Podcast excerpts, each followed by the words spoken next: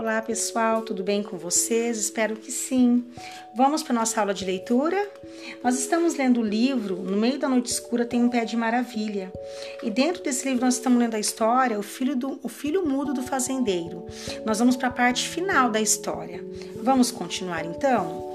A moça foi, deitado na cama, o filho do fazendeiro olhava e olhava sem dizer nada. As três testemunhas sentadas em três cadeiras espiavam o tempo demorado. Às três horas da manhã, a moça pediu: Por favor, testemunhas, estou com muito medo. Sinto que vou morrer amanhã. Será que vocês podem contar uma história que me faça esquecer da morte que vem me pegar? As três testemunhas explicaram que era apenas testemunha e não sabiam contar história nenhuma. Então eu mesma conto, respondeu a moça, e contou que era uma vez um rapaz que vinha andando por uma estrada deserta. De repente, uma luz surgiu brilhando. A luz não era luz, era uma linda mulher. Apareceu no céu voando com asas douradas. Rapaz ficou escondido atrás de uma moita. Nunca na vida tinha visto uma pessoa tão bonita. A mulher aterrissou, tirou as asas e nua mergulhou numa lagoa. Mais do que depressa, o moço foi e escondeu as asas da moça. A noite caiu.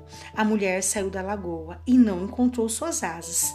Ficou sem saber o que fazer. Foi quando o moço surgiu e disse: Puxa, como você é bonita! Deve estar morrendo de frio. Quer meu casaco emprestado? A moça não tinha jeito, aceitou. Mora aqui perto, disse ele. Quer passar a noite em minha casa? A moça não tinha jeito e aceitou. Os dois acabaram conversando, trocando ideias e gostando um do outro. Passaram a viver juntos. O tempo passou, a mulher teve um filho. Quando o menino completou sete anos, estava um dia brincando no mato e encontrou uma lagoa. Mexendo aqui e ali, achou um par de asas douradas atrás de uma moita encantado, levou para sua mãe ver. E agora eu pergunto, disse a moça às três testemunhas, o que a mulher deve fazer? Ficar com o filho e o marido ou vestir as asas douradas e partir em busca do seu outro destino? As três testemunhas não sabiam. Disseram que a questão era muito difícil. Disseram que era apenas testemunhas e de histórias não entendiam nada. Foi quando o filho do fazendeiro pediu a palavra. Prefiro fazer um comentário sobre essa história. Que bom ouvir sua voz, exclamou a moça. O rapaz achava que aquela era a história mais incrível que já tinha escutado na vida. Para o filho do fazendeiro era uma história sem saída. Se a mulher ficar com o marido e filho, disse ele, vai abandonar uma outra vida que havia sido reservado para ela. Se colocar as asas douradas e partir, completou ele, vai abandonar as pessoas que mais ama. Você tem razão, exclamou a moça admirada. Há histórias que, como na vida, não têm uma única verdade ou um único desfecho. No lugar da mulher de asas dourada, cada um de nós teria que construir uma resposta. Uma coisa é certa, concluiu a moça: para cada escolha que fazemos há sempre uma perda. Sempre que tomamos um caminho, deixamos passar muitos outros de lado. No dia seguinte, o fazendeiro apareceu. A moça contou o que havia acontecido. As testemunhas confirmaram tudo, mas o filho do fazendeiro continuou deitado na cama sem dizer uma palavra.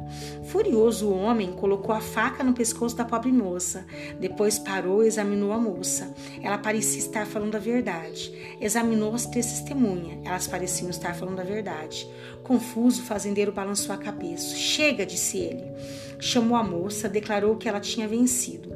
Perguntou a ela o que ela queria ganhar. A moça coçou a cabeça, confessou que ainda não tinha pensado nisso. Tive tanto medo de morrer, explicou ela sem jeito, que nem tive tempo de pensar em mais nada. Nesse momento, o filho do fazendeiro saltou da cama, atravessou o quarto, pegou a moça pelos ombros e disse: Case-se comigo. Quem canta seu mal espanta, quem chora não se contenta, quem conta história se encanta, quem não conta se arrebenta. Que final legal, né, gente? Então ele fingiu o tempo inteiro que era mudo. Ela contava várias histórias. Uma vez tinha uma testemunha, na outra vez duas testemunhas, na última três. E o pai chegava e ele continuava mudo. Aí no final, quando ela ia embora, que ele viu que ele ia perdê-la, porque ele já estava encantado por ela, ele resolveu falar e pedir ela em casamento. Gostaram da história, pessoal? Espero que sim. Até a próxima aula. Um abraço.